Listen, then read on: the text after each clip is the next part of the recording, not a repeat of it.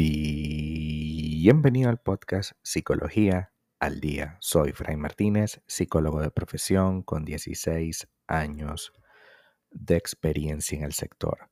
Como pudiste ver en el título de este episodio, hoy vamos a hablar un poco acerca de lo que dejas para última hora. Edición 31 de diciembre. Había estado un poco perdido por acá, pero bueno, ya retomé. Y espero el día siguiente, el primer día del año, comenzar el año con más eh, episodios para ti.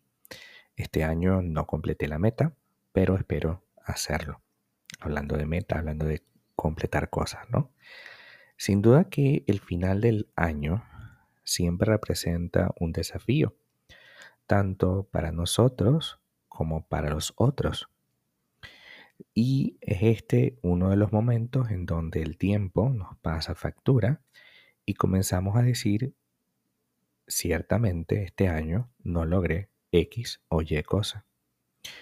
Al no lograrlo y darte cuenta, porque de que no lo habías logrado ya era así, pero al darte cuenta de que no lo habías logrado o de que no lo vas a lograr, también puede surgir la sensación de dejarlo todo para última hora. La sensación de creer que debemos em, hacerlo de cierta manera o tener ciertas situaciones ahorita ya que terminen arreglando todo, como por arte de magia. Cuando tú dejas las cosas para última hora, corres el riesgo de que no se dé, no solo ni como lo habías planeado, es que ni siquiera se dé. Ya que eh, para que algo se materialice, se haga, es necesario que pase por un proceso.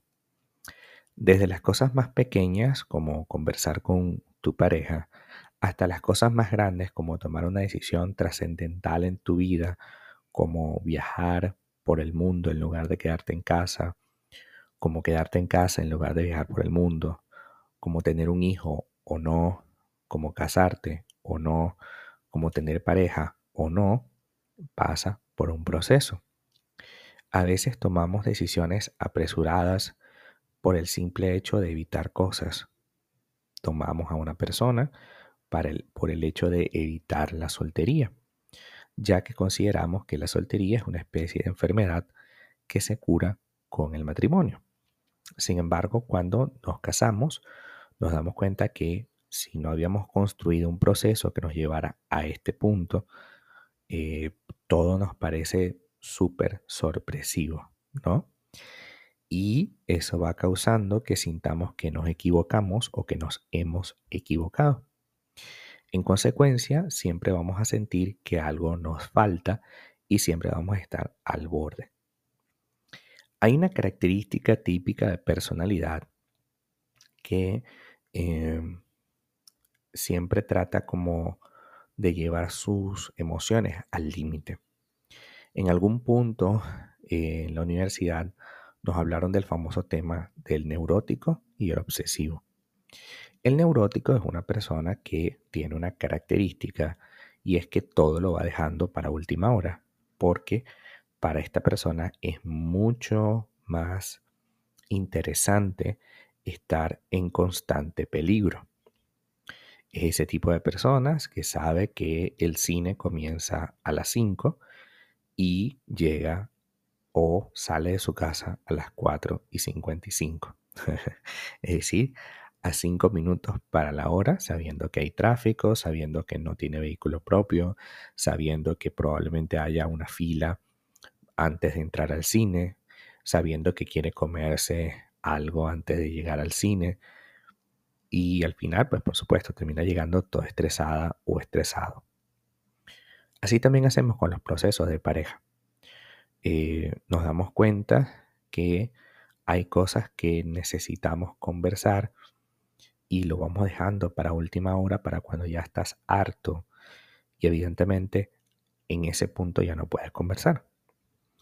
Si tú hoy sientes que le debes a tu pareja una conversación, que le debes una explicación por ciertos temas que no has hecho, porque definitivamente algo no has hecho este año, pues bríndate esa opción, bríndate esa posibilidad.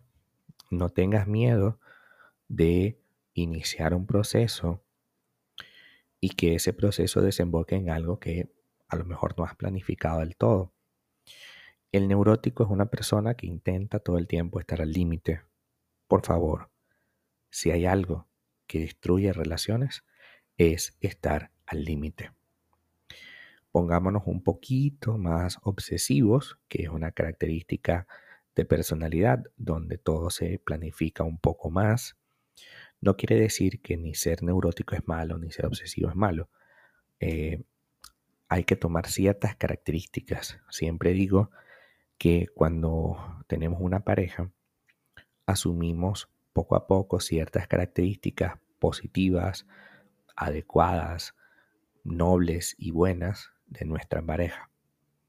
Y si yo soy un poco más cariñoso, aprenderé con mi pareja a cuándo tengo o no que serlo. Y si soy un poco más eh, retraído, tímido, aprenderé con mi pareja a cómo dejar de serlo.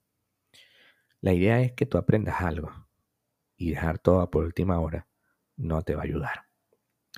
Dejar todo para última hora para estar estresado no va a ser garantía de mejorar. De hecho, puedes hacerte adicto a esa adrenalina y al final no lograr nada. Gracias a todos por acompañarme este año. Gracias por estar allí del otro lado de este espacio. Eh, gracias por sus eh, preguntas. Estoy siempre muy pendiente de ello. Por acá conseguí un botoncito de preguntas eh, por audio. Este año probablemente la lance por allí en mis redes sociales para que ustedes me hagan una pregunta y la ponemos aquí al aire en el podcast. Hasta acá nuestro episodio del día de hoy. Muchísimas gracias y que tengan todos un feliz año. Gracias a ti por estar aquí cada día. Eh, y bueno, lo mejor para este año nuevo y nos vemos mañana. Muchísimas gracias y hasta el próximo episodio.